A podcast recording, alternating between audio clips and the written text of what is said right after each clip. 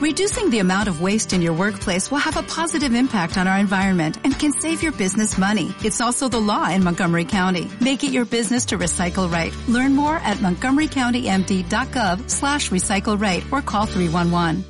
Te lo he dicho par de veces. No pierdas el tiempo, no digas estupideces. Échate pa' acá, solo quiero que me beses.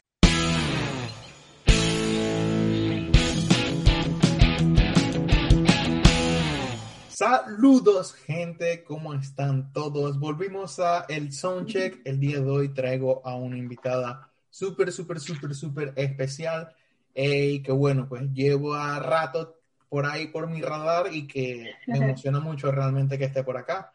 Y nada, señores, les presento a Merlis Camilo from RD, from República Dominicana.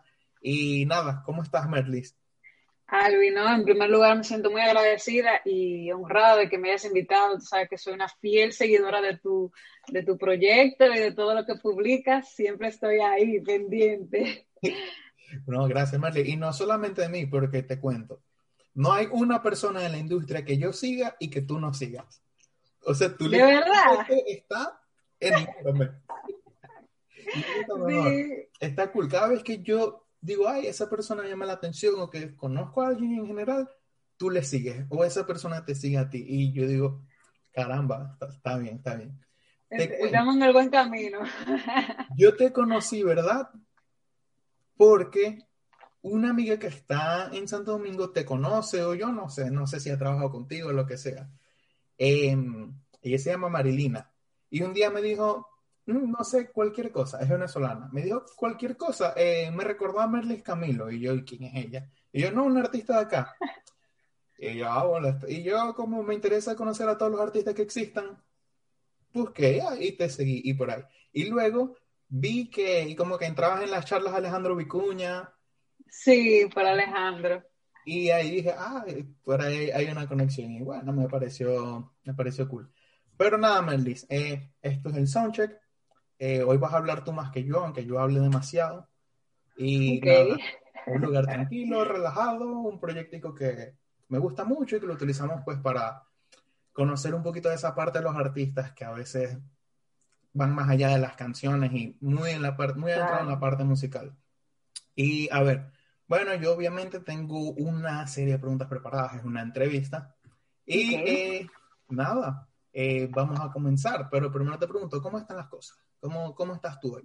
Me siento bien, de verdad, o sea, eh, los lunes son un poco caóticos para mí, al contrario que tú dijiste que los lunes son súper tranquilos para ti, al contrario de eso, son un poco caóticos porque no sé si sabes, yo trabajo en una publicitaria, no sé si te había dicho, creo que te había mencionado. Lo sé, pues. bueno, son los días en que todos los clientes te escriben, todos juntos. Sí. Pero dije, quería hacerlo al principio de semana porque tenía varios compromisos y dije, bueno, pero me siento bien, creo que como que también ese corre, corre del día a día, esa adrenalina me hace falta también. Pero me siento bien, de verdad que sí. Vamos a comenzar por allí. Eh, Tú estudiaste comunicación o algo relacionado, ¿no? Sí, yo estudié comunicación social en producción audiovisual. Sabes que lo dividen por concentraciones. Eh, aquí tiene la concentración corporativa, que es más para trabajar con comunicación interna de empresas. Está la de eh, la que estudié, producción audiovisual, que tiene que ver con cine, televisión, radio, todo lo que tiene que ver con la producción audiovisual. Y la parte de periodismo. Entonces, la que más me gustaba era la de producción audiovisual. Porque era como la que tenía más que ver con la música, con lo visual. con... Entonces, tú ahora trabajas como en una agencia de marketing de publicidad. Ah, ok. ¿Y qué eh, de, agencia digital. ¿Y qué labor desempeñas allí? Eh, soy social media manager y copywriter. Genial, genial. te, cuento, mi, historia es muy parecida. Yo. Eh, ¿De verdad? Sí, yo estudié, yo estudié marketing y desde los 18 pues trabajo con todas esas cosillas. Comencé como community manager, luego evolucioné a social media manager y bueno, por ahí ese mundo ese mundo que amo y odio, pero bueno, ahora tengo mi propia agencia digital también. Un equipito pequeño, pero nos va cool, gracias a Dios. Eh, pero bueno, eso es un cool ejemplo de cómo los artistas eh, muchas veces hacen otras cosas aparte de, su arte en general y está cool, les puede gustar eh, y es simplemente una carrera aparte. Claro. Está, está cool. Ok. Bueno, eh, Merlis, no voy a hablar de tu edad ni nada de eso. Yo la investigué, pero no quiero que la gente sepa. No, no me importa. O sea, si tú quieres lo puedes decir, no tengo problema. Pero no la, no la digas. Nada, muchachos, Merlis es bastante joven. No, no, digo esto puro por molestar, pero es bastante joven. Tiene 21. Oh, ay, gracias. Ay, ay, ay. pero me, me, da risa porque el viernes cumplo años ya y estoy como que en serio, ya voy a cumplir tanto. Ah, bueno. Me gustó que dijiste tanto y no cuánto. Pero, pero nada, créanme, es bastante, es bastante, bastante joven. Merly, la música. ¿Cuántos, cuánto, ¿Cuándo comenzaste tú con la música que tú dijiste, wow, esta es la chispa? Porque tú sabes, está lo de que cuando niños siempre nos gusta la música y todo eso. Sí. Pero ¿cuándo fue el día que tú dijiste, wow, eh, con conciencia dijiste, me fascina? Eh, yo tenía que tener unos, algunos 14 años, acabado de cumplir, y ya eh, en ese año yo recuerdo que empecé a tocar guitarra y a escribir mis primeras canciones. Y yo recuerdo como hoy, que fue en la cocina de la casa de mami y papi, yo me paré en la cocina y de la nada me salió decirle, mami, yo quiero estudiar música. Y mi mamá me miró así como, esta muchacha se está poniendo loca. o sea, muchacha, ¿cómo que, te estás metiendo tan temprana edad? ¿Cómo que músico?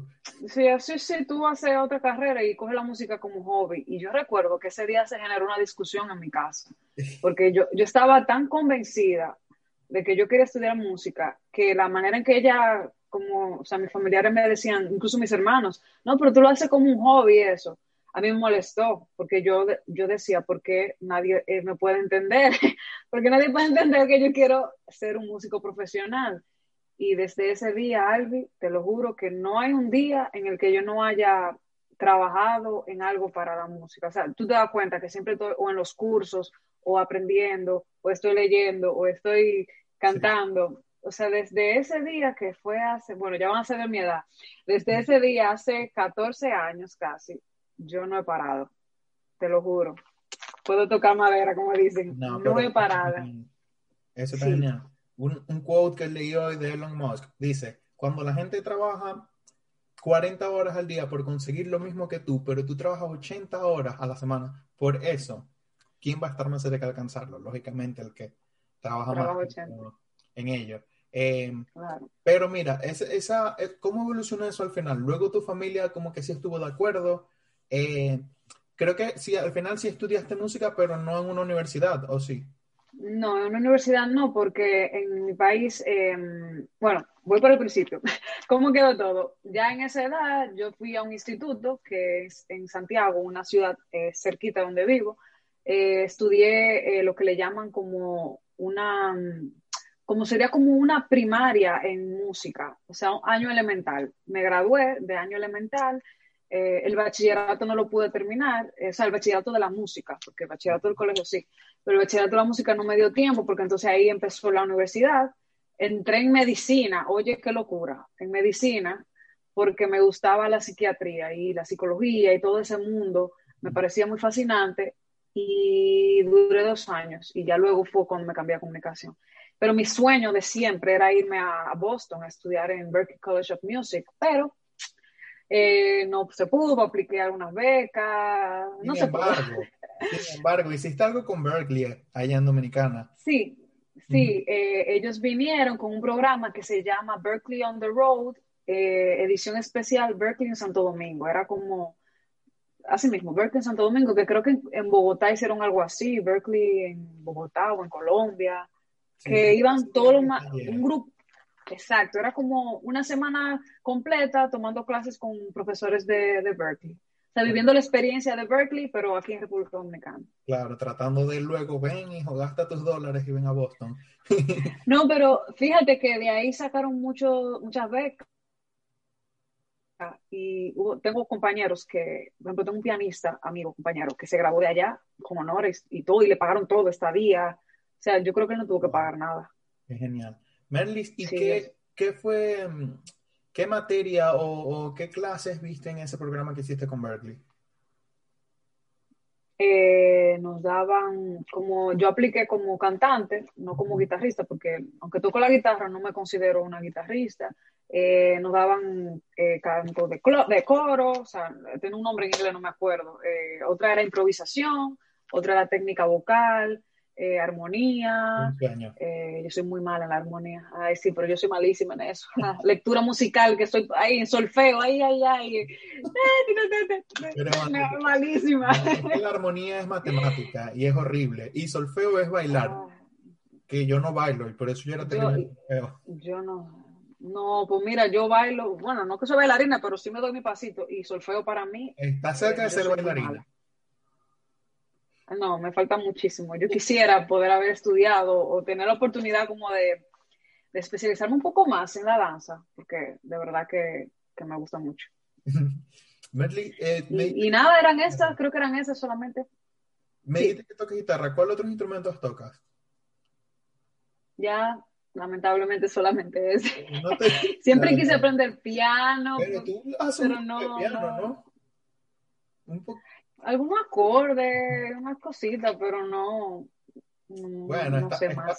tiempo, porque sabes que es algo bueno, una frase cliché, pero cuando compones en otro instrumento la música sale distinta totalmente.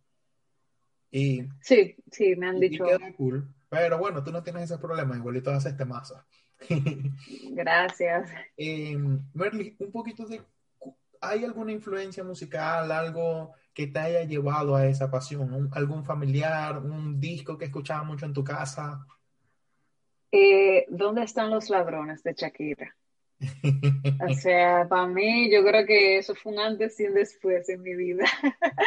Ese disco para mí todavía lo escucho en Spotify y lo tengo ahí guardadito eh, en su carátula como un trofeo. No, eh, o sea, Shakira, la Shakira de los, o sea, yo la amo todavía, pero esa Shakira, wow, como que marcó algo muy fuerte en, en mi manera de, de, ver la música y todo. Entonces, eso fue como tu primer, tu primer disco.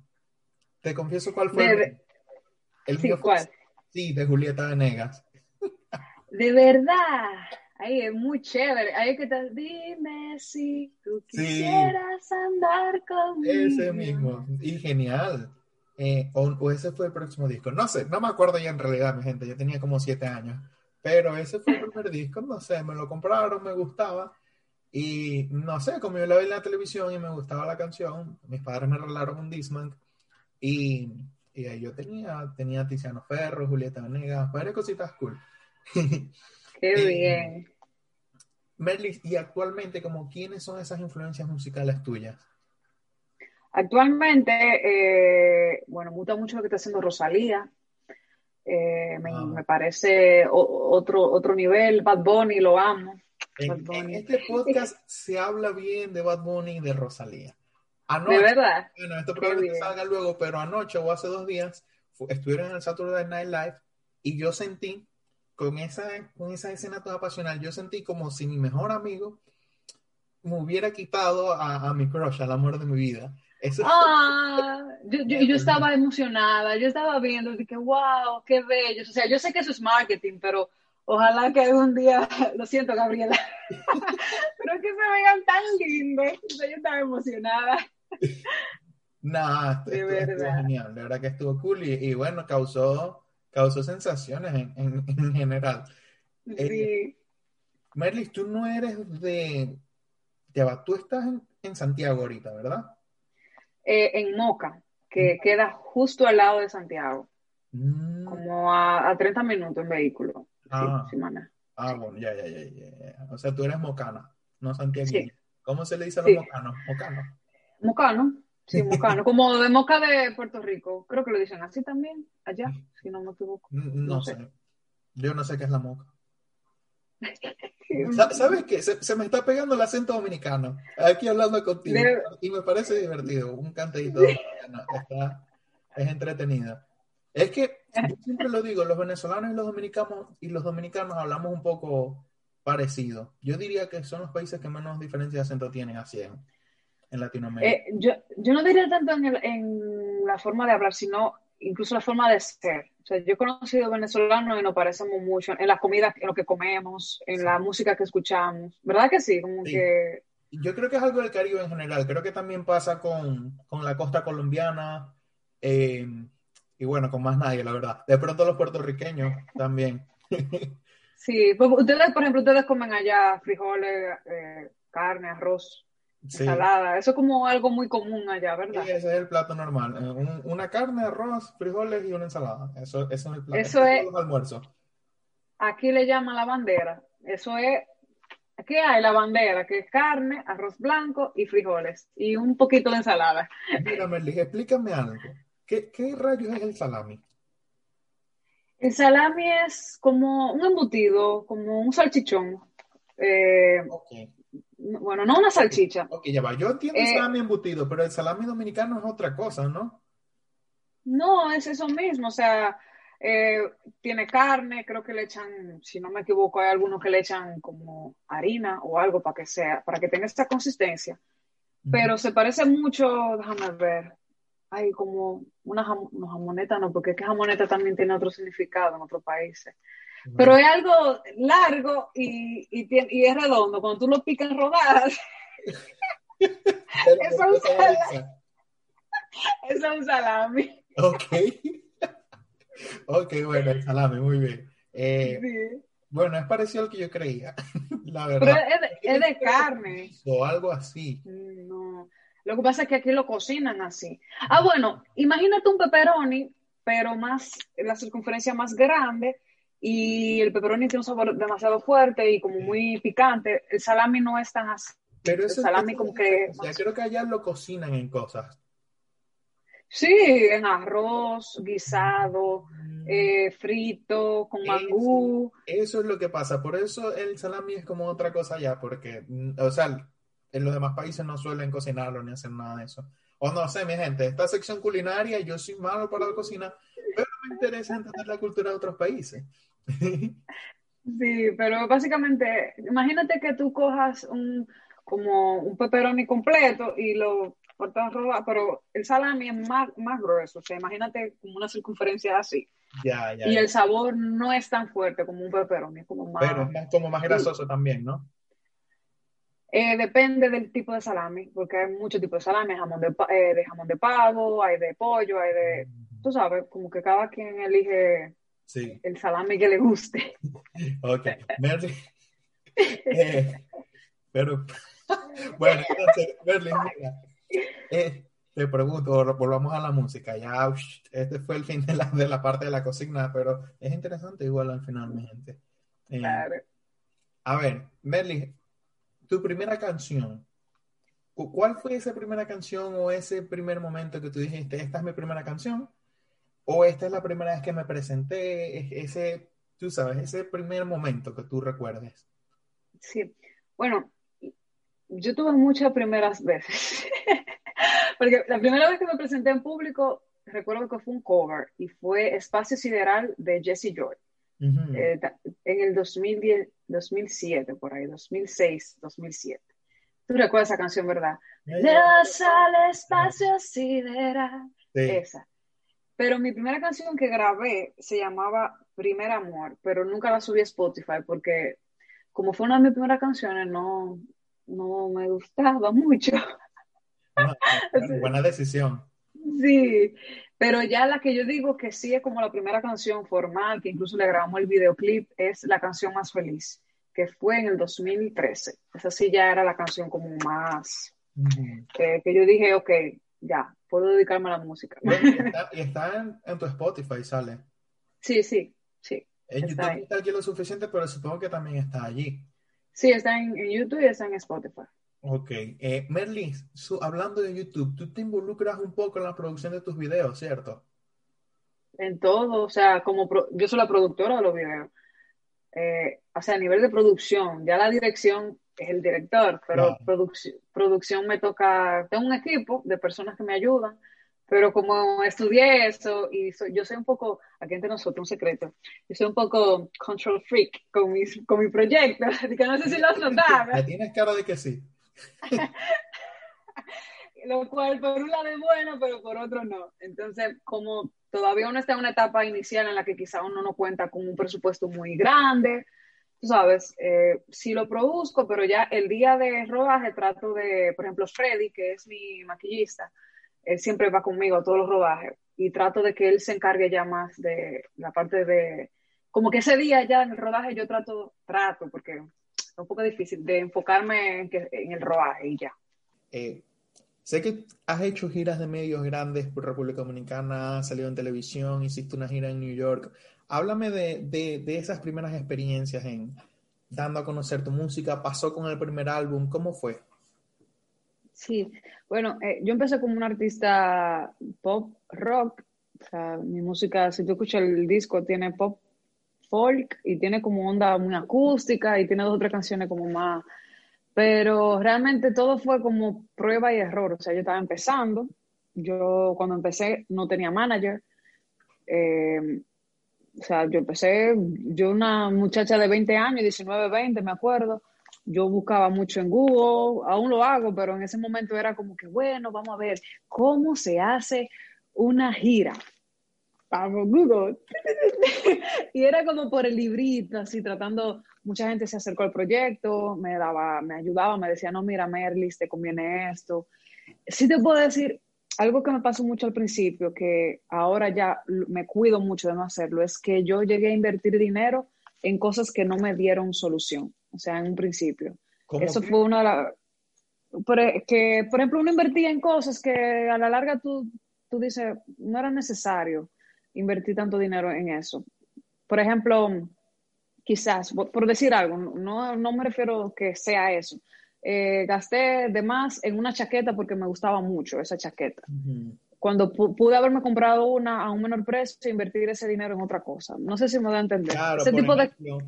por ejemplo, de pronto en la producción del video eh, habían cosas que se podían obviar y resultó que terminé gastando muchísimo más y eso yo lo podía invertir en la gira de medios o en una campaña de marketing y ese estilo de cosas. Exactamente, exactamente. Eh, quizá, por ejemplo, al inicio, como yo no sabía nada de redes o de diseño, gasté mucho pagando a diseñadores gráficos, ese tipo de cosas que ya luego, con la experiencia, o sea, yo tengo mi, equipo, pero hay cosas que uno mismo ya lo hace y se ahorra ese dinero. Exacto. Y, que, y tú te ahorras 100, 200, 300 dólares al mes, cuando tú vienes a ver, tú te estás ahorrando 400 dólares, que, te funciona mucho para publicidad, por ejemplo. Exacto. Tú sabes. Pero eso es la experiencia que te lo da. Al principio nadie te lo dice. Exactamente. Y nada, o sea, la experiencia en Nueva York, yo trabajé con un promotor de allá, eh, se llama Frito Verde Productions, creo que ya ellos no están en eso, si no me equivoco. Y me armaron como que esa pequeña gira por bares eh, dominicanos y latinos. Y, ¿qué te digo? Esa primera etapa para mí fue como un proceso de laboratorio. Incluso si tú escuchas Desnudar el Alma, aunque te mencioné que es un disco pop rock, tiene como que canciones muy diferentes entre sí. Por ejemplo, Gaviota es como una bachata estilo Juan Luis Guerra, que yo quería como incursionar en eso, pero me di cuenta que no es lo mío. Fue muy exploratorio, supongo. Sí, exacto, como que... y fui y seguí buscando. Y todo ese recorrido, yo, como te digo, quizá mucha gente dirá, ah, pero tú debiste desde un principio llegar a lo que eres hoy. Yo, pero es que es imposible. No es que no hay forma de uno volarse todo ese proceso, porque todo ese proceso es lo que ha permitido que yo sea el artista que soy. Exactamente. Entonces no me arrepiento de nada. No, cool. Y bueno, te digo, musicalmente, tus dos discos están geniales. Eh, Gracias. Háblame del disco de Merlis Camilo. Me imagino que ya, hay, ya hay muchísima más fusión pop, eh, hay muchísimos sonidos electrónicos. Em, ¿Qué pasó allí? Me imagino que ya luego de evolucionar un poquito la balada y el folk, eh, me imagino que allí hubo más como un, ok, quiero hacer un poquito de música más comercial o simplemente eh, más disfrutable. ¿Qué, ¿Qué, pasó allí? ¿Cómo Las dos cosas. A eso? Eh, realmente fueron esas dos cosas que han mencionado, algo más, yo sentía en los conciertos que cuando yo hacía covers que eran más bailables o más yo me lo disfrutaba mucho. Yo dije, yo necesito grabar música así. o sea, yo necesito grabar música que el público y que yo me divierta, que no solo sea música para, porque las baladas son muy lindas, pero es como para tú disfrutarla escuchando, todo muy, muy angelical, y yo quería algo que yo pudiera encender al público con la banda. Y entonces ahí eh, trabajé con Joel Berrido, eh, me enamoré, que es como un indie pop, como pop medio ochentero. Tiene su rockcito, me enamoré sí, de rock. exacto. Y de ahí fui jugando, trabajé con otros productores. Eh, hasta mañana tiene como que un chin de reggaetón en la base rítmica. Y en otra vez, eh, probé por primera vez el dancehall, que como que tiene ese tumbadito. Quiero estar contigo otra vez, otra vez. Pero con una hechicera fue que llegamos ya a donde teníamos que llegar. No, pero eso está cool porque, bueno, ya vamos a hablar de hechicera porque es todo un tema. Pero mira, eh, Vamos de las dos horas hablando de hechicera.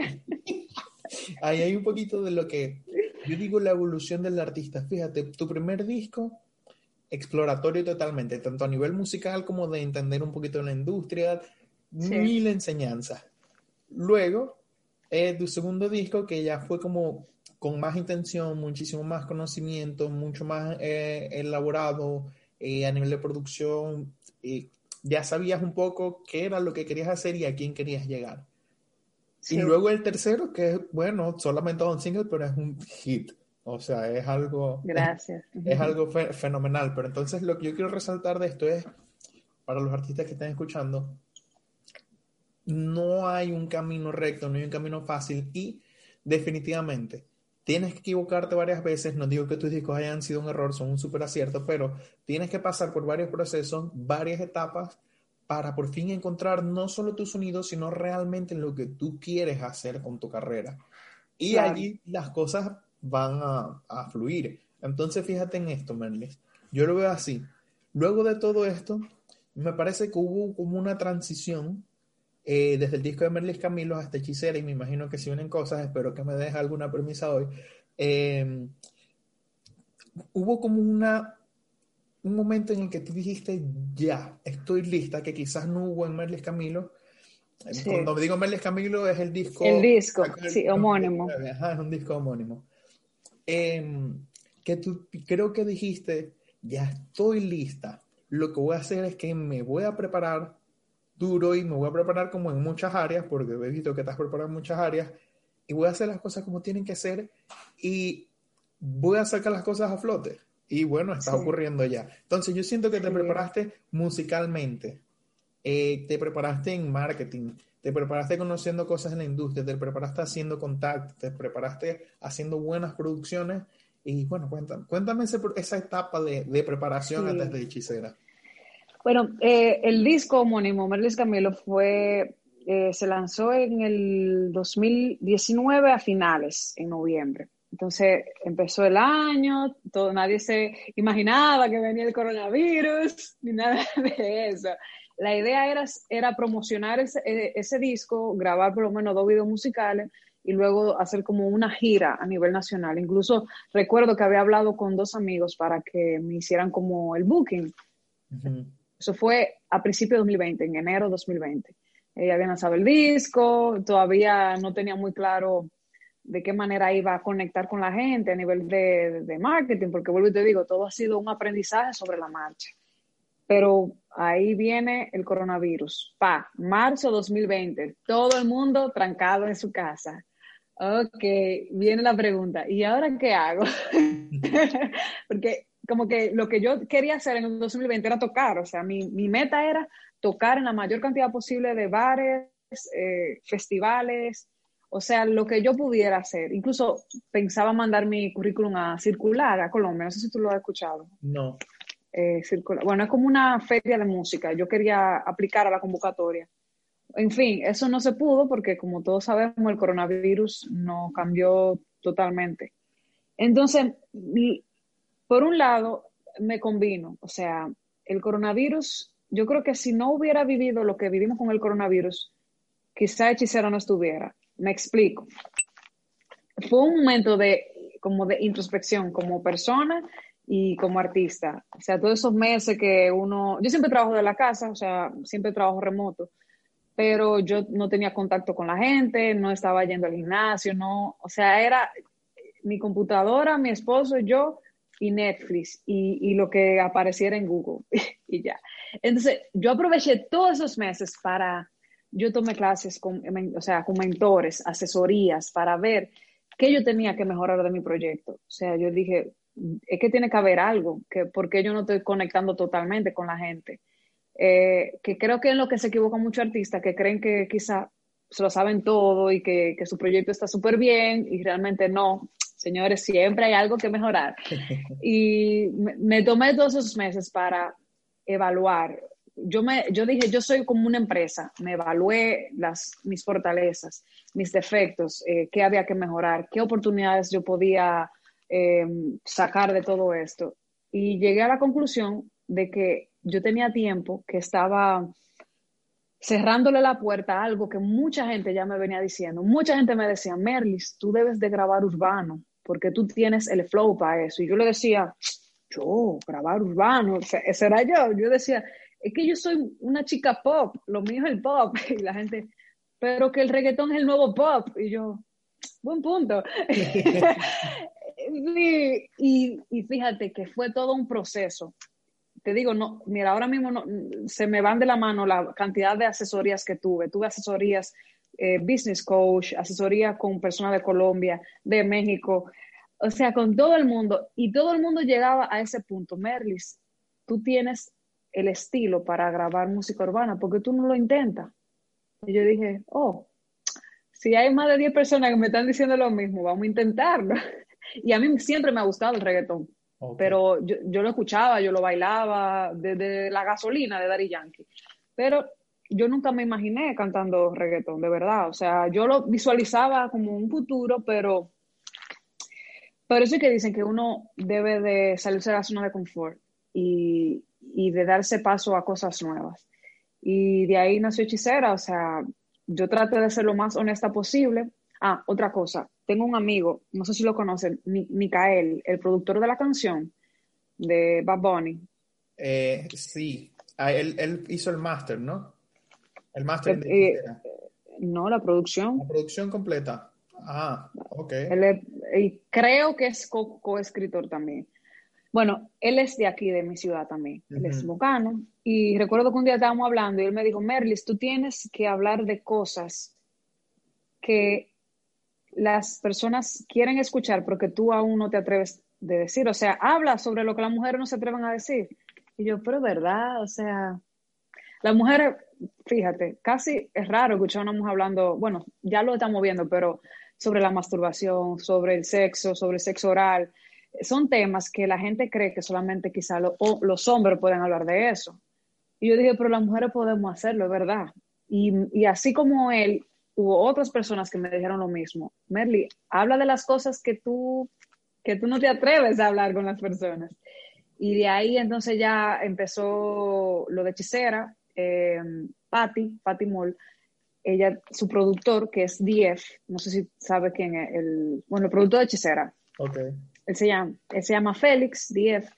Él trabaja con Patty desde hace tiempo eh, ella había lanzado una canción en el 2020, como en mayo, como en mayo.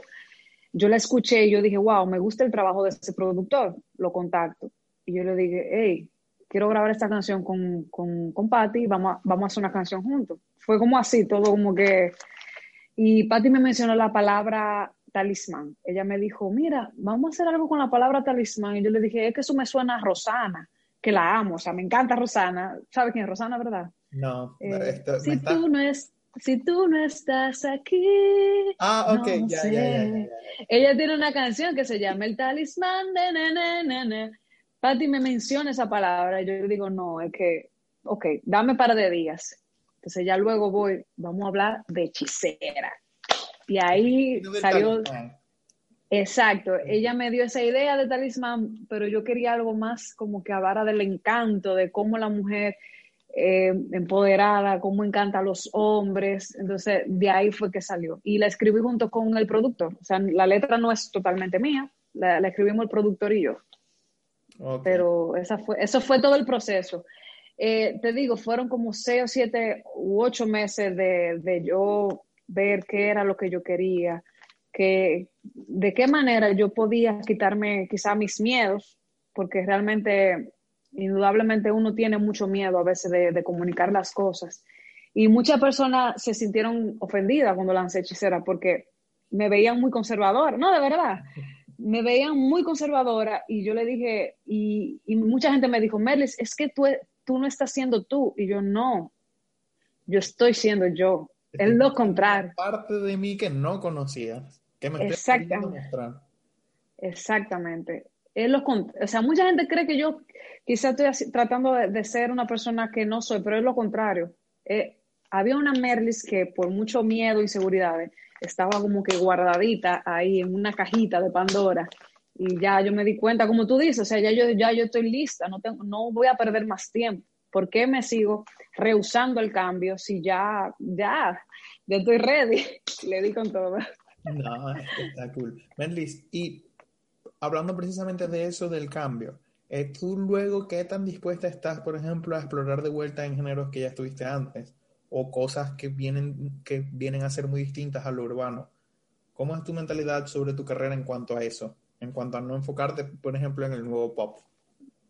Eh, no, claro, o sea, yo estoy abierta totalmente a, a, volver a grabar ese tipo de música. Incluso estamos pensando hacer una versión distinta de Hechicera, que, que no sea tan urbana.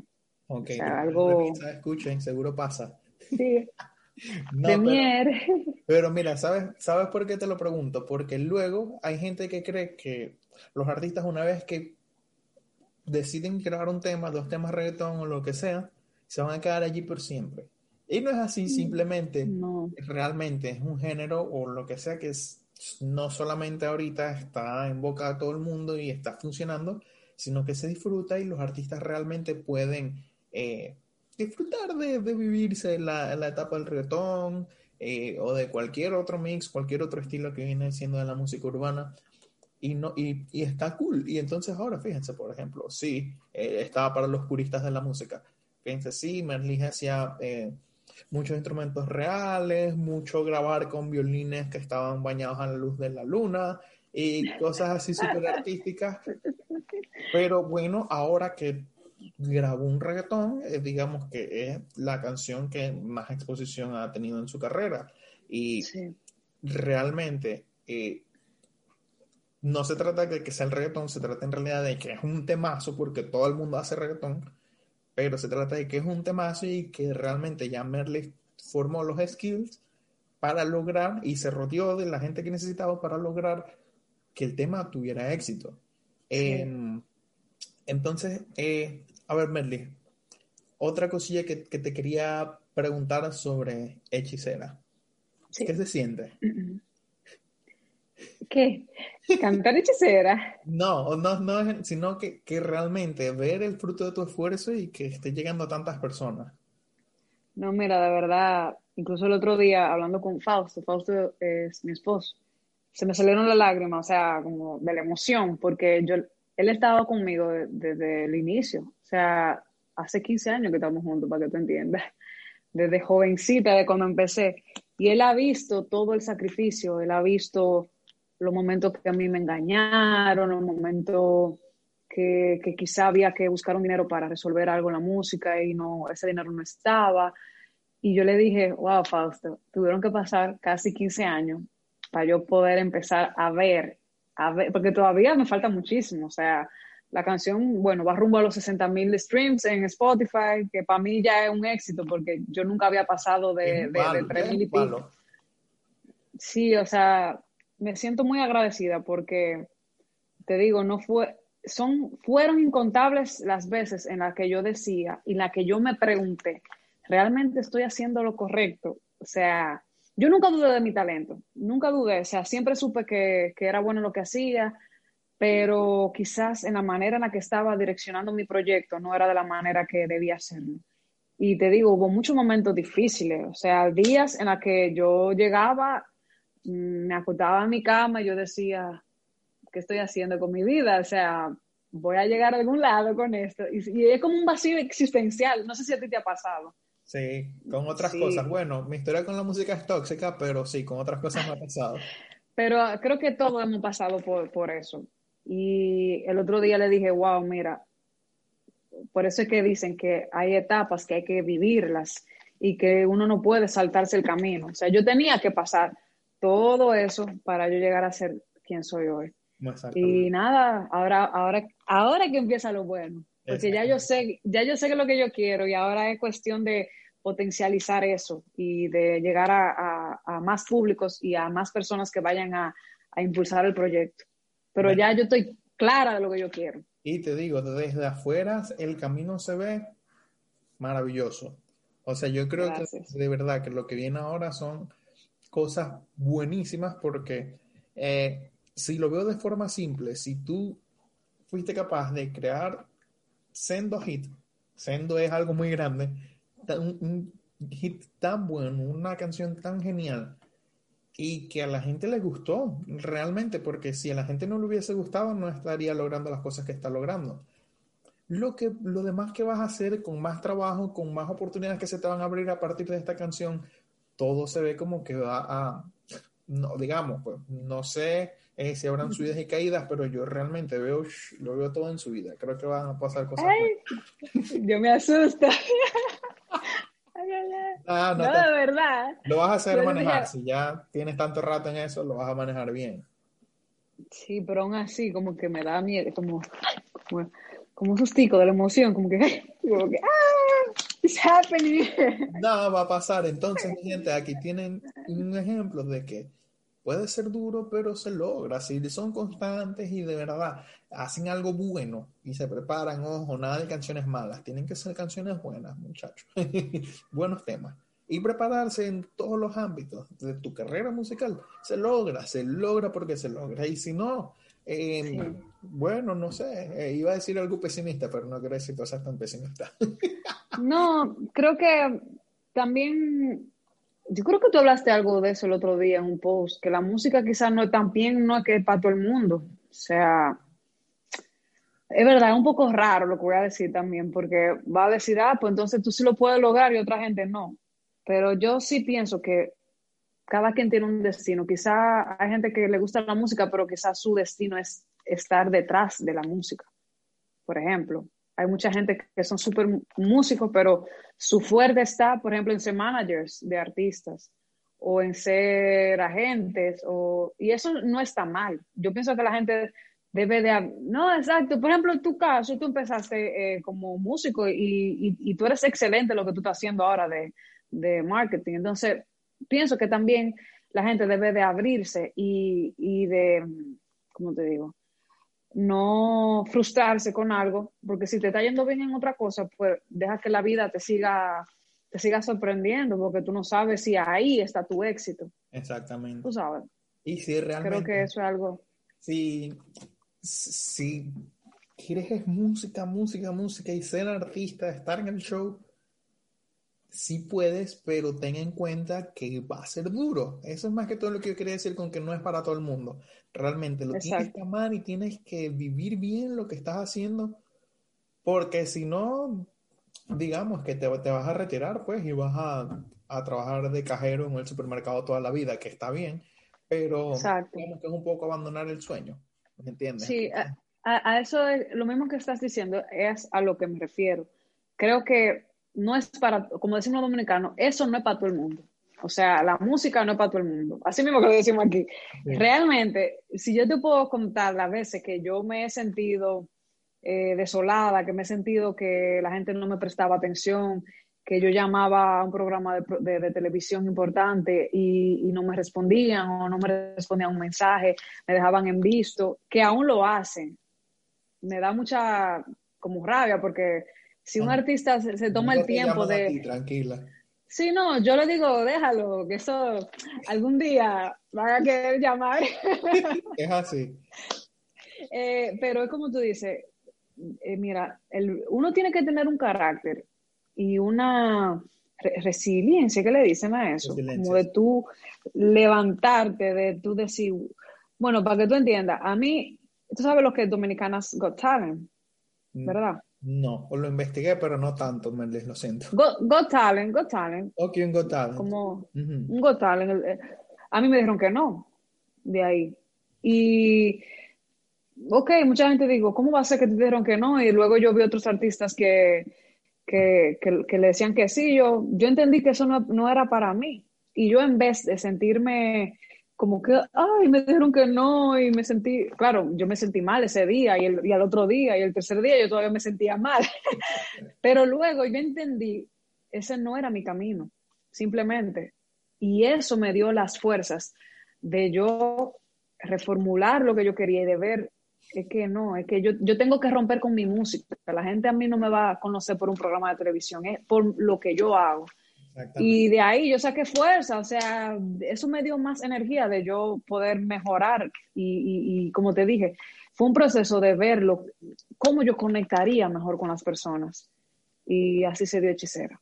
Fue todo un proceso de autoconocimiento, de, yo decía, pero yo, yo cuando estoy con mi amigo hablo de cosas chéveres, pero eso yo no lo estoy reflejando en mi música. Vamos a reflejar eso en mi música para que la gente lo que vea cuando escuche mi música sea lo que sea cuando yo soy, o sea, cuando hablo contigo, que sea lo mismo.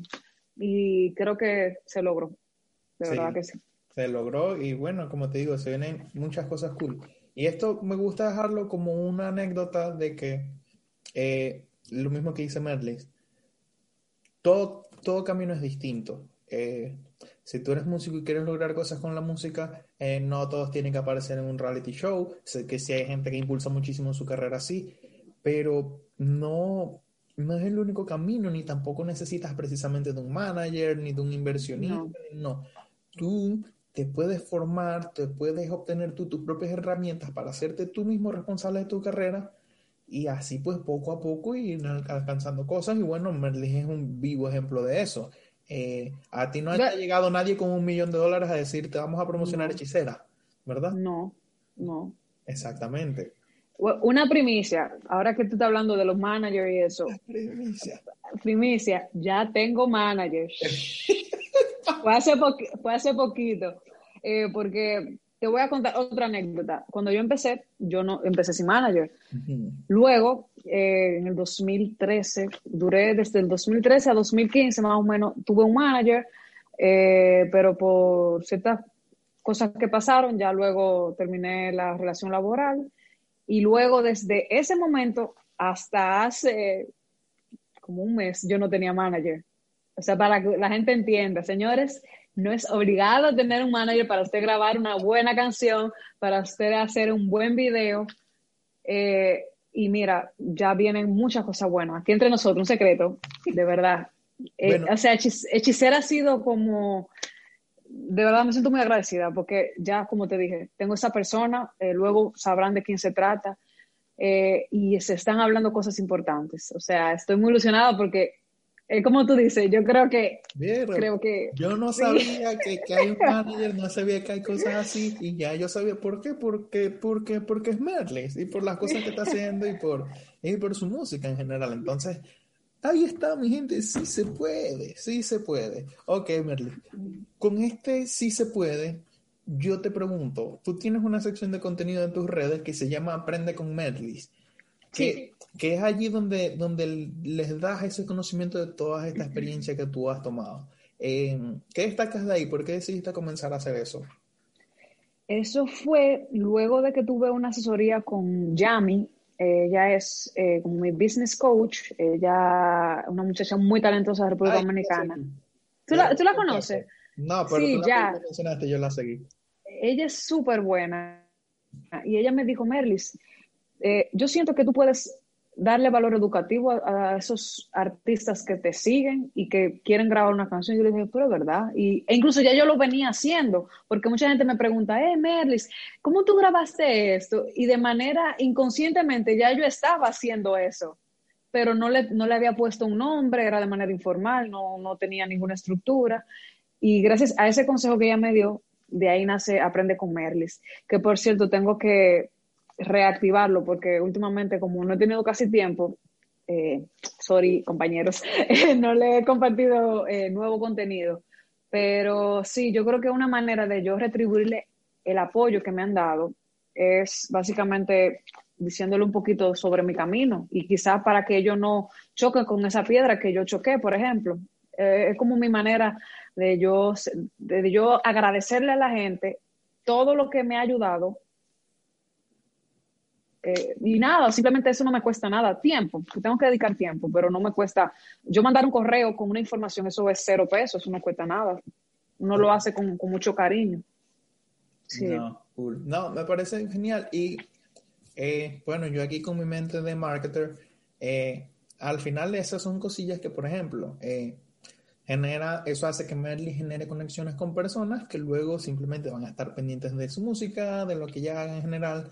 Y entonces, mm, no es que sea de gratis, o sea, puede ser gratis o no, pero al final termina generando conexiones y eso trae beneficios a tu carrera. Entonces, otro ejemplo de cosillas que se pueden hacer que tú sabes y que pueden servir pues para conectar con, las personas. Claro. Ok, Merly. Eh, bueno, nada, te felicito por hechicera. No estoy cerrando, parece que estuviera cerrando, pero sí, voy a cambiar de sección. te felicito por hechicera y por las cosas que estás logrando y como te digo, yo, yo en mi casa me preguntaron, ¿y a quién vas a entrevistar? Y yo, y yo le digo, bueno, pa, voy a entrevistar a una chama que luego vas a escuchar. Ay, gracias. Y, y no, bueno, ok. Fíjate, entonces, volvemos un poquito a ponernos personales. Okay. ¿Por qué? Porque la gente te quiere conocer. Déjame ver, un poco de agua, porque lo que viene, espérate. okay. Y que, bueno, Merlis, ¿cuándo fue? No, mentira, no. Nada de eso. Mira, te quería preguntar sobre tu pasión con el cine. ¿Te gusta? Mm. ¿Te gusta? Yo quisiera tener esa, ese amor por el cine. ¿Cómo? Entonces, lo que te pregunto es esto. Eh, Vamos a comenzar con una básica. ¿Cuál es tu película favorita? ¿Y por qué? The Shining. The Shining de Kubrick, porque en primer lugar amo el terror. ¿Sabes cuál? The Shining, ¿verdad? El resplandor. La que sale Jack, así. Ah, Jack. Es que yo soy mal de cine. Me quisiera oh, conocer más de cine porque me gusta, pero soy mal. Las dos niñas que están en el pasillo, que son gemelas, que se agarran de las manos. Ya, ya, ya, ya. ¿Sabes ya? La del hotel. La del hotel. Ok. ya sabes cuál es. Es decir, la vi.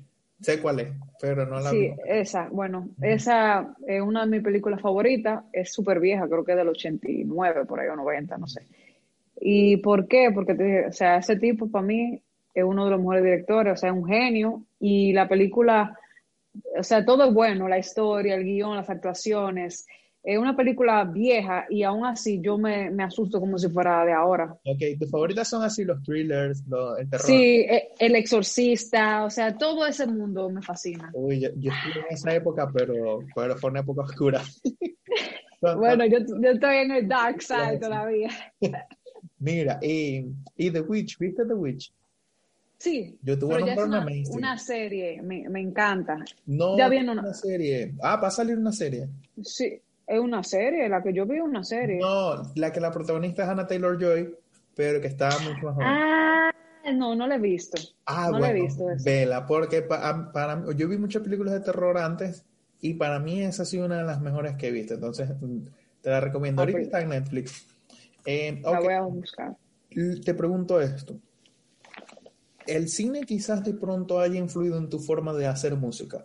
A mí me gusta mucho eh, ver cómo cuando un músico, un artista eh, se nutre un poco de otra forma de arte, termina viéndose reflejado en lo demás que hace. ¿Tú dirías que se ha visto por allí?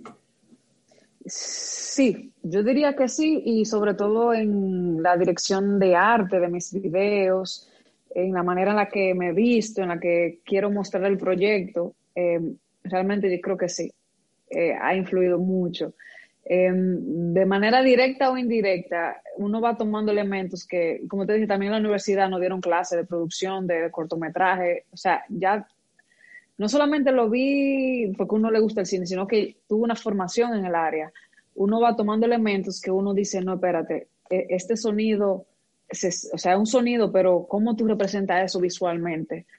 Ese tipo de cosas, tú le generas una sensación al, al oyente o al que está viendo un video es como algo, tú le estás presentando una película, eh, que vuelvo a, exacto, vuelvo a lo de Bad Bunny y Rosalía, por eso me encanta su proyecto, porque ellos no solo te graban una buena canción, sino que ellos te muestran un producto 360, desde, desde las uñas de Rosalía eh, hasta el, vestuario, o sea, ellos te entran al mundo de ellos, o sea, vamos al mundo de Rosalía, vamos al mundo de Bad Bunny.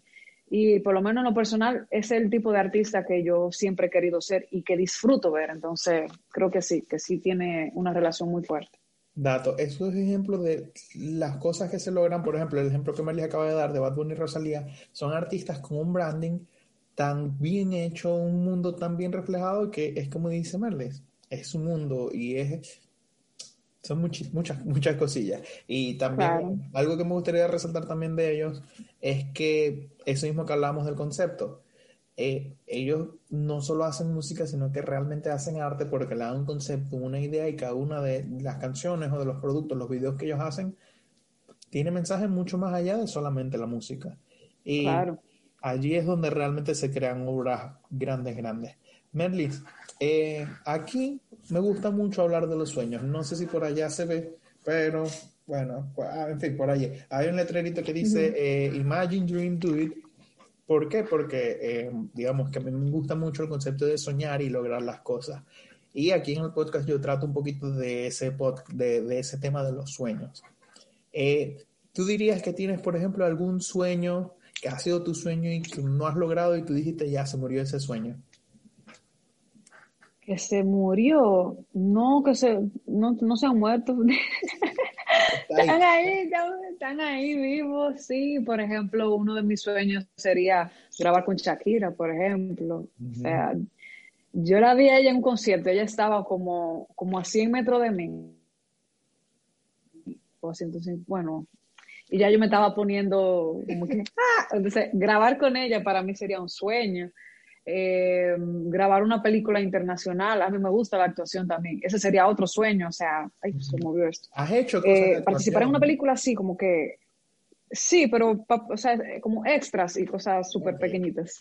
Pero sí, sí, ya he tenido la experiencia. okay. Eh, y ahora, como qué tan cerca estás tú de tus metas, de cosas como a mediano plazo que quieras lograr? Bueno, realmente sin dudas, Hechicera me ha dado un salto que quizá algo que yo lo veía como que muy lejos, ya creo que pudiera estar mucho más cerca. Por ejemplo, eh, volviendo a la música, ahí viene una colaboración con un artista dominicano, o sea, ya la canción está lista y todo. Y creo que, ojalá, que no me equivoque, esa canción me va a dar otro salto. Entonces, vamos a seguir. Merlis, de salto en salto. Ahí está. Ah, no, con Moza no es. me encantaría, me encantaría grabar con Moza. No, pero... Yo te admito que conozco a pocos artistas dominicanos. Me estoy metiendo un poquillo en el mundo dominicana, pero, pero allí vamos. Em, ok, mira Merly, te pregunto esto. Eh, bueno, creo que está fácil de responder. ¿A qué te dedicarías tú si no hicieras música? Eh, bueno, el cine, de lleno en el cine, yo eh, sería, muy feliz, o sea, como productora o, directora de arte. Em, guionista no tanto porque le tengo mucho respeto, o sea, no, no porque no me crea capaz, pero realmente le, tengo mucho respeto a quienes son novelistas y escritores de guion. Está frustrado, pero, pero mal. Es, ah, pues mira, eso, o sea, me gusta escribir, pero creo que con el copyright todo bien ya. De ahí estoy bien. allí, se descarga un poco, lo sé. Sí. Merlin, en tu tiempo libre, ¿qué, ¿qué, haces tú? Aparte de, de, bailar cuando quieres liberar endorfinas. Eh, sí, Netflix y leo. Me gusta leer mucho, aunque últimamente tengo tiempo que no leo una novela como tal. O sea, lo que estoy leyendo son muchos artículos. Quiero como que encontrar un libro que me, que me cautive así, que yo lo lea, porque antes solía leer muchas novelas, pero ya como que, no sé si el, día a día, el mucho trabajo, son libros de 300 páginas quizás, como que ahora mismo no estoy teniendo mucho tiempo. Leer es disciplina, te tiene que encantar o realmente tiene que ser algo que te, que te gusta mucho. Yo antes leía mucho, ya no. Ahora me quedé leyendo poesía más que todo, eh, que siempre he leído poesía, me gusta bastante. Y, ok, eh, ok, ahora que hablamos de libros y letras, te pregunto por una letra tuya. Bellaquita pero con la mente sana. Si me pruebas, mañana me llamas. ¿Cómo es esa frase que está increíble? Yo, o sea, explícamela y yo luego te voy a decir por qué pienso que la frase está increíble. Tú, tú dime qué, qué es para ti esa frase. tú sabes que desde antes que saliera la canción, yo sabía que la gente iba a conectar con, con eso. Eh, ¿De qué se trata la, la, frase? Es como, no sé si, no sé en qué significa bellaquita en Venezuela, pero aquí en República Dominicana el término bellaquita es como una persona que disfruta mucho de, eh, que disfruta mucho de, de su sexualidad, de como, mira, está bellaca, como que está excitada, está, que quiere, está... entonces con la mente sana es porque, eh, como te digo, ay Dios, quizás me equivoque con lo que vaya a decir, pero bueno. Lo podemos editar en el peor de los casos. O no, no podrían editarlo, no sé. No, porque tú sabes que hay dos tipos de personas. Quizá, bueno, todo el mundo, creo yo, creo yo que disfruta de la sexualidad o, o, o, espera disfrutar de la sexualidad, pero quizá hay otra persona que sean lo que le dicen en República Dominicana, muy desacatado, como... Okay. ¿Sabe, ¿Sabe, lo que es desacatado? Sí, sí, creo que todo el mundo sí, lo sabe. Exacto, es como que, mira, esa tipa está loquísima, eh, no, no voy a discriminar, o sea, cada quien es libre de hacer lo que quiera, eh, pero esa tipa... Ti exacto. Esa, tener el sexo que quieras todo el tiempo que quieras. Exactamente, pero en mi, en mi caso yo siempre he sido, como te dije, soy muy estable, tengo 15 años con mi esposo, duramos 12 años de novio, ya tenemos 3 de casado, entonces en mi caso... Eh, yo hago todo eso, disfruto todo eso, pero con él. O sea, no es que yo he estado de que con 20 hombres ni nada, pero eso no me quita a diferencia de lo que cree mucha gente, eso no me quita de que yo disfrute a plenitud mi sexualidad junto a él. Entonces, esa frase va de la mano a, eso. Ella es bellaquita, pero no mucho tranquila, de que ella siempre está con su pareja, eh, pero ella disfruta todo eso, que esas fantasías con su pareja. Entonces, creo que de ahí va esa frase. Por ahí, va un poquito por ahí donde yo la, donde yo la tomaba. Yo la tomaba así como que, de forma muy resumida, yo la tomaba como que un, ok, eh, sí, hay fuego en mí, pero mira, soy súper inteligente, sé cómo También. hacer cosas, eh, me lo tomo con calma, es con quien tiene que ser, eh, y, y, con quien de verdad se lo merece, y un poquito así lo, lo tomé. sí. Y está cool porque es como que es libertaria conservadora la frase. Exacto, exacto. Está, está, bastante cool. Pero eh, también tiene su flow. Tiene su flow de que, a ver, es como que te deja entender que eres, que, o sea, que creas fuego, pero mm, mm, conmigo no, ojo. ¿Me entiendes? Esa, entonces el oyente que hago que... Mm, no sé si se entiende un poco el mensaje, pero bueno. Sí, sí, es, básicamente lo, más o menos lo mismo. Y ahora que mencionas eso, era algo que yo hablaba con otra persona, de que eh, lo, lo, de vestir sexy, por ejemplo, no sé si te fijaste en el video, lo de mostrar un poco de más, eso no me quita que yo sea una persona preparada, eso no me quita que yo sea una persona inteligente, no me quita que yo sea respetuosa con los demás. Entonces, creo que de ahí también se puede sacar el significado de esa frase. Ese, ese punto, o sea, eh, ahorita se me olvidó, pero sí, ese punto también lo, lo quería resaltar, que también va a demostrar que, o sea, con la frase de la mente sana, eso, que eres inteligente, eh, preparada y que básicamente no, no, no es loca, pues. No es loca y simplemente disfruta de su sexualidad, pero no deja que eso sea todo en su vida. Ok. Exacto. Eh, bellaquita, pero con la mente sana. Super frase.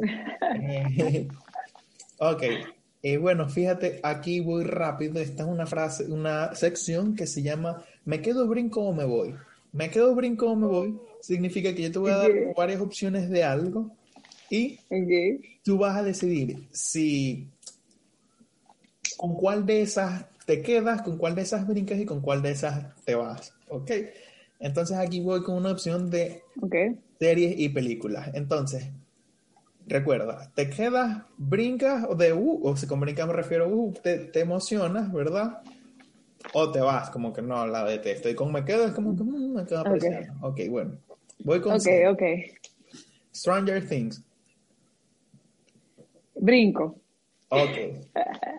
Ah, Tengo que hacer como... eh. Sabes que lo estoy haciendo mal, lo estoy haciendo mal, te tengo que dar las tres opciones de una vez. Porque luego te... te ah, ok, ok, ya. Ok, bueno. Entonces las opciones aquí son Stranger Things, Midsommar y Peaky Blinders o Blinders. Pero entonces, ¿qué, tengo que elegir una de esas tres, verdad? tienes que decir con cuál te quedas, con cuál brincas y con cuál te vas. Ah, ok, ok. Eh, ¿Me puedes repetir? Perdón, que no escuché una. Midsommar y Peaky Blinders. ¿Sabes que solamente he visto Stranger Things de esas tres? En serio, Marisol. O sea que... Marisol es la guionista. Yo pensé que, eh, que pusiste este ejemplo porque Merly había mostrado que los vio. Está regañada.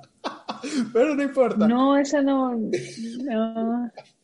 No importa, no importa. Pero, brinco con Stranger Things, me encanta. bueno, tienes que ver Peaky Blinders, está increíble. Eh, esa, solamente vi un solo capítulo, pero como que no, no sé si ese día estaba muy agotada, no me enganchó y, como que lo dejé.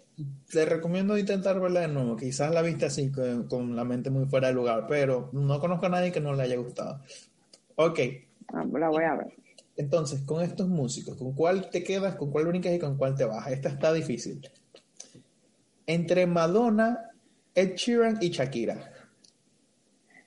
Me quedo, brinco con Shakira. Eh, oh, wow, está muy difícil, en verdad. Eh, ay, ay, Dios, es que está muy difícil. Y no me puedo quedar con Madonna y Sheeran con los dos. No, tienes que, con uno te tienes que quedarlo viendo y ya, y el otro te vas. No, pues me quedo con Madonna y bye, Sheeran, sorry. Lo siento. Lo siento. Ok, bueno, Mary, aquí no te voy a poner a bailar pero te voy a preguntar de baile. Para bailar, ¿con cuál te quedas, con cuál brinques y con cuál te vas? Tienes dancehall, tienes electropop y tienes indie pop. Brinco con dancehall, me quedo con electropop y indie pop para bailar como que no tanto, o sea, me gusta escucharlo, pero bueno, yo, yo que soy así muy muy tranquilo, yo, yo me quedo me quedo con el indie pop y, mando el electropop a bailar. Ya, ya yo pasé esa época, yo soy un viejo, un viejo prematuro. bueno, Merlin, esa fue una sección. Eh, quería que quedara más divertida, pero se salió cool, mi gente. Eh, Sol, estoy bravo. No, pero solamente fue la de la serie. Quizás yo creo que yo, yo publiqué algo de, de, similar a esa serie el otro día, pero no fue esa, fue, ay, no recuerdo. Eh, bueno, esa, que como, ah. porque es como de época, es de época esa serie, ¿verdad? Sí, pero lo digo por estar, Marisol, excelente trabajo. A Merly le está gustando la entrevista. Sí, claro que sí. ok, entonces, eh, nos estamos acercando al final, ¿verdad? Entonces, oh. ahora que estamos hablando de pop, eh, te pregunto, ¿hay como algo de pop que venga por ahí? algo un poquillo más pop y menos urbano. Sí, sí, viene. Mm. Pero todavía no está listo, pero viene. Ok, ok, bueno. Claro que sí, claro que sí. Estas son las preguntas por las que les pagan a los periodistas, las que consiguen así un poquillo de... De, de que generan clics. ok.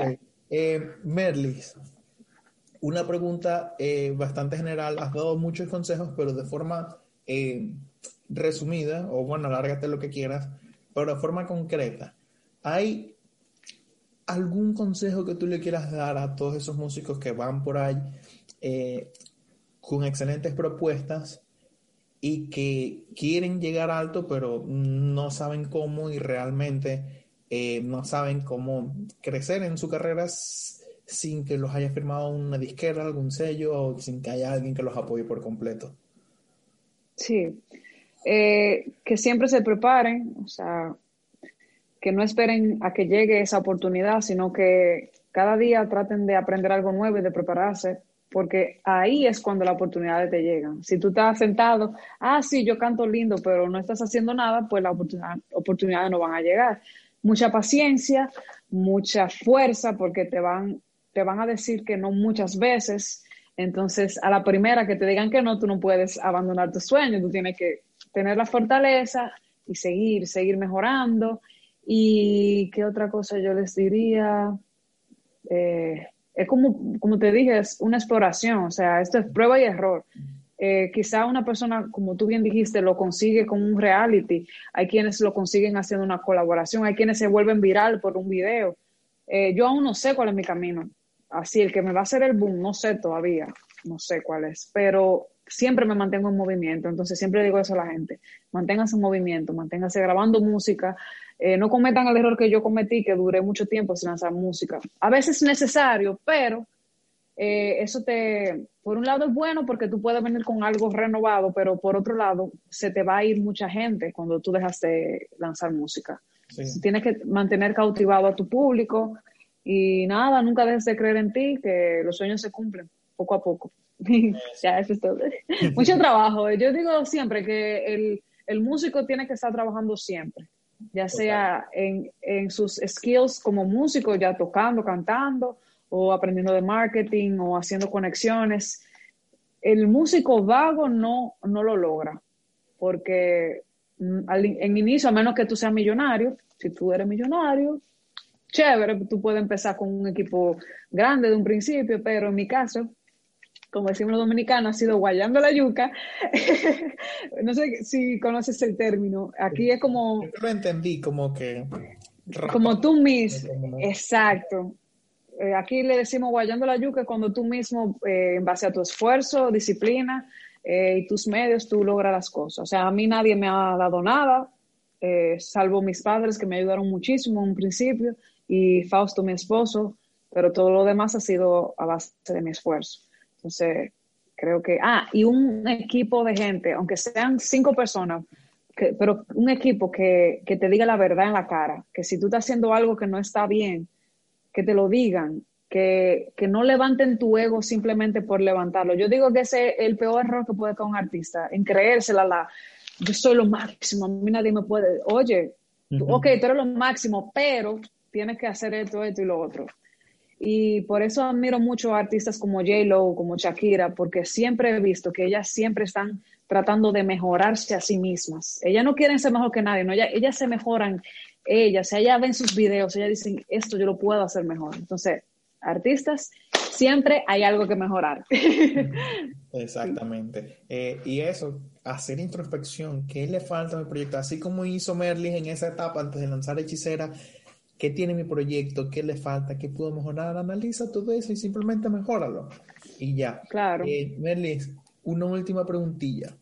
Eh, ¿Qué opinas tú de que de un poco de la segmentación, un poco de que, por ejemplo, eh, un artista de X país que no le vaya bien allí. Hay un poco el mito de que realmente si no lo logras en tu tierra, eh, va a ser muy difícil que pegues en otro lado porque simplemente la gente no está acostumbrada a tu dialecto o a tu estilo de música o lo que sea. ¿Qué opinas tú de eso? ¿Crees que un artista que no lo logra en su país o en su localidad le puede ir bien en otro lado?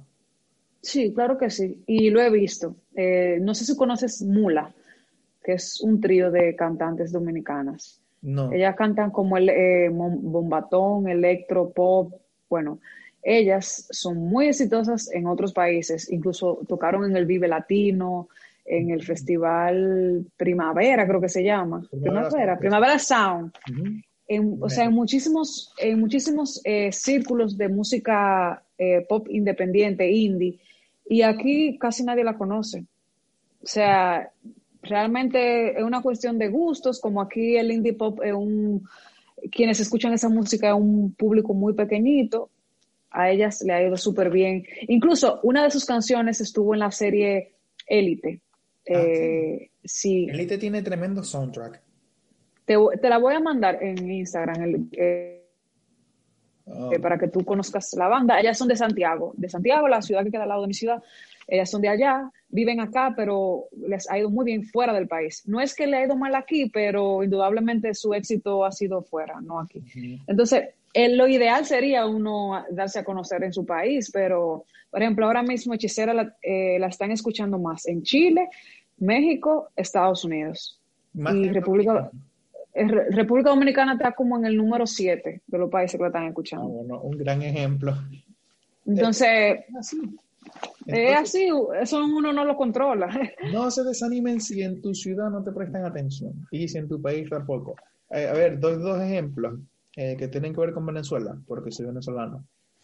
Mi proyecto en Venezuela a nadie le importa, o a muy pocas personas, y es increíble la cantidad de, apoyo que he recibido de gente de, Argentina, de Panamá, de República Dominicana, eh, de Chile. Em, es increíble. Y bueno, últimamente me están conociendo como muchos mexicanos. Eh, bienvenidos todos si me están escuchando aquí. Y realmente el público en Venezuela no, bueno, no, no pasa y ya. Y, y bueno, pues está bien. Un ejemplo de, algo muchísimo más comercial. Eh, Exacto. un ejemplo, un artista que yo creo que tú conoces, Goose. ¿Lo has escuchado? Uy, creo que se paró. ¿Me escuchas? Ay, eh, escucho. Sí, me encanta el jardinero. Y ahora tu pez corto. él, es, venezolano, ¿verdad? Él es venezolano y creo, creo que es de Maracaibo, de mi ciudad, pero Uf, es que realmente me encanta lo que está haciendo y espero algún día poder tenerlo acá. Soy su fan a morir. Y está logrando también cosas increíbles, increíbles. Y en, Venezuela a nadie le importa.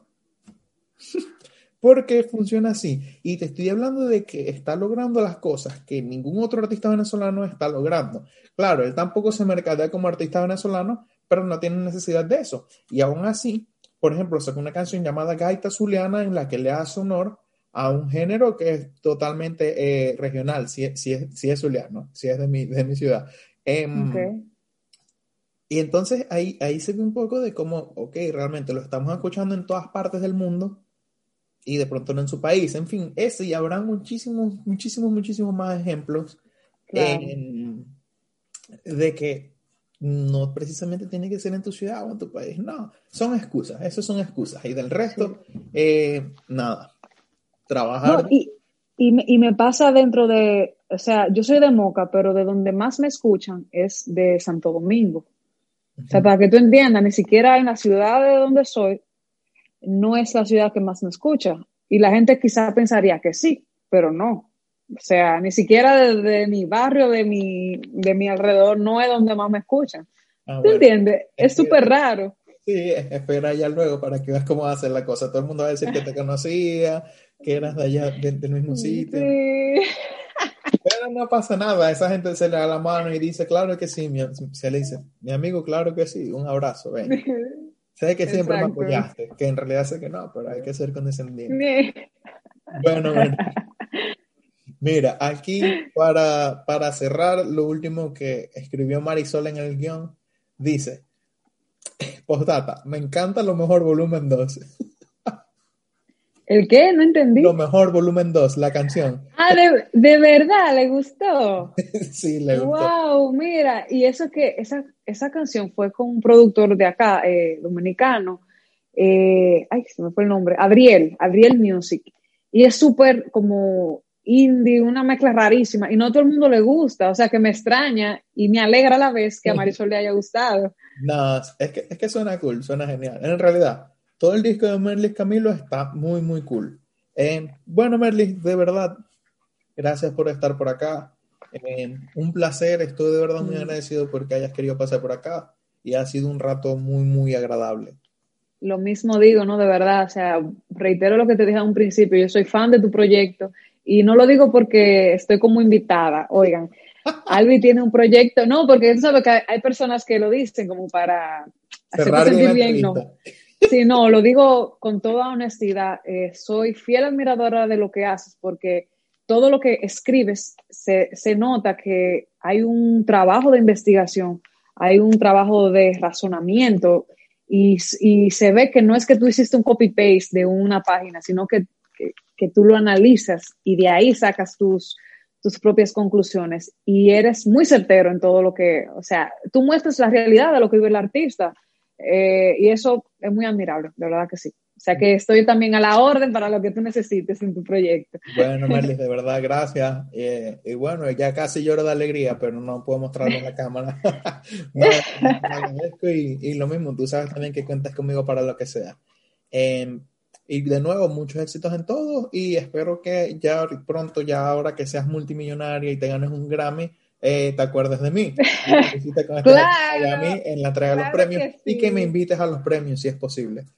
Y, y, tú tienes que venir a República Dominicana a que conozca el, cómo hace el salami aquí. a, a, ver, ya que no quede solamente en la duda. bueno, people. Claro que sí. Esto fue el Soundcheck con Merlis Camilo. Gracias a todos por estar acá y nada, eh, pásenla bien. Hasta luego. Un abrazo. Gracias, Albi. Bye.